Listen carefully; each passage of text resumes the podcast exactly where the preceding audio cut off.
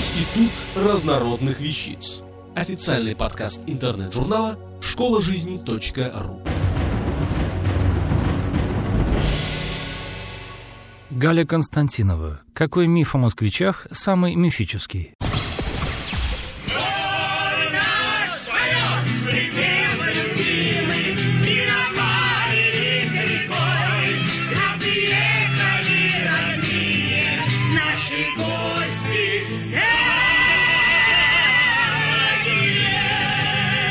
Распростертые объятия, лобызание, всхлипы, виск, радостное подскакивание детей, шок у животных, если гости прибыли в полном боекомплекте, хлопоты на кухне, причитания, не всегда оправданные, что в холодильнике мышь повесилась, вручение ключей. Я очень люблю своих друзей. А как не любить? Дюма бы не справился с задачей описать пережитое. Называется все это «Совместно загубленная юность». Но теперь мы по разным городам и странам. Встречаться приходится нечасто.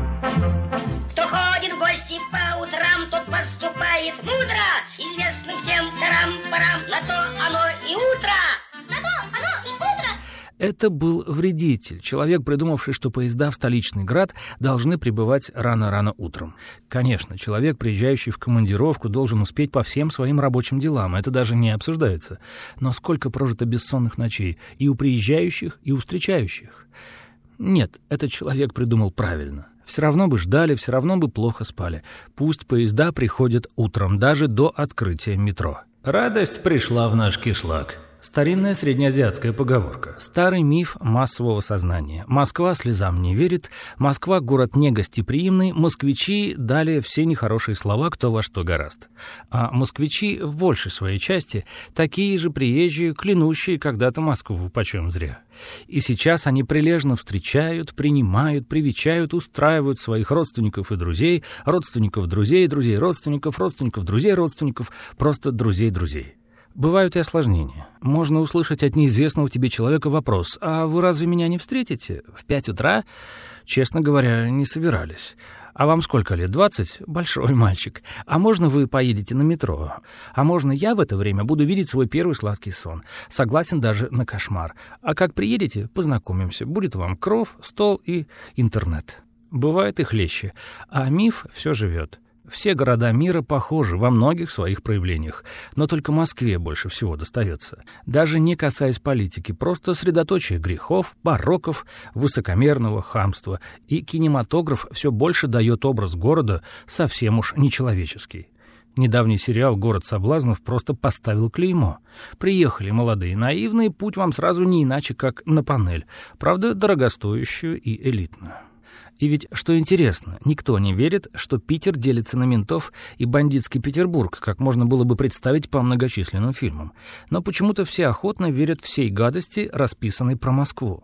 Такое впечатление, что поезда метро водят фантомы, детей в школах учат привидения, а врачи в районной поликлинике просто галлюцинация. Не говоря уже о научных работниках в сохранившихся НИИ, тех, кто выпекает свежий хлеб или откуда-то куда-то отправляет космонавтов, а то и вовсе выдает книги в библиотеках.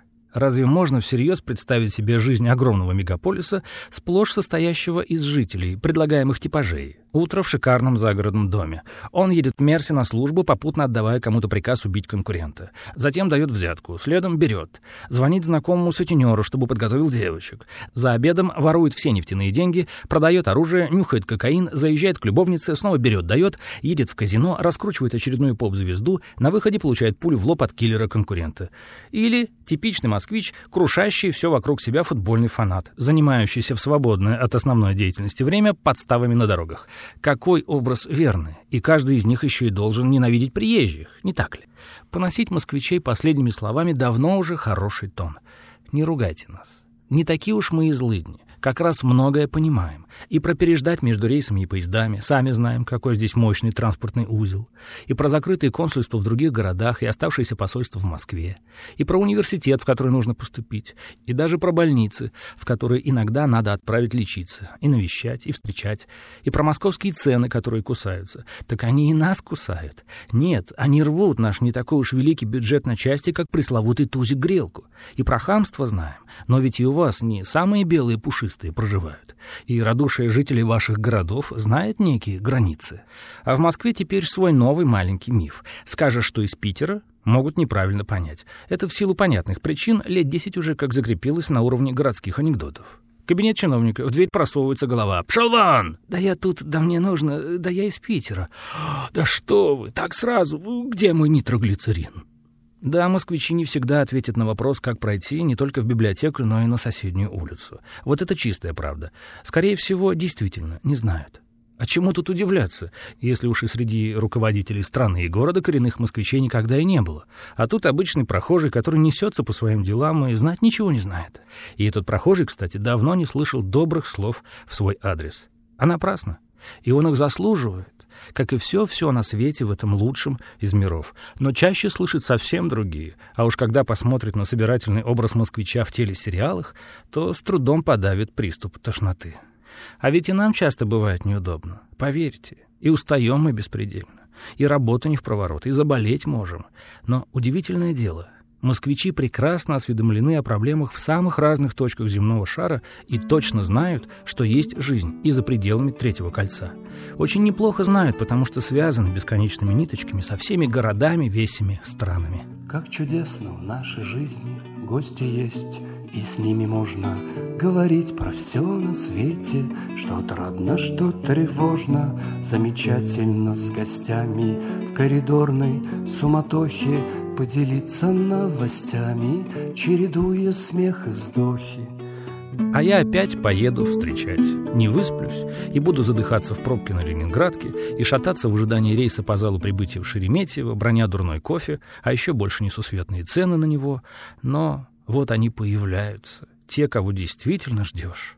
Распростертые объятия, лобызания, всхлипы, грязные щеки, то ли от дорожной копоти, то ли от остатков косметики.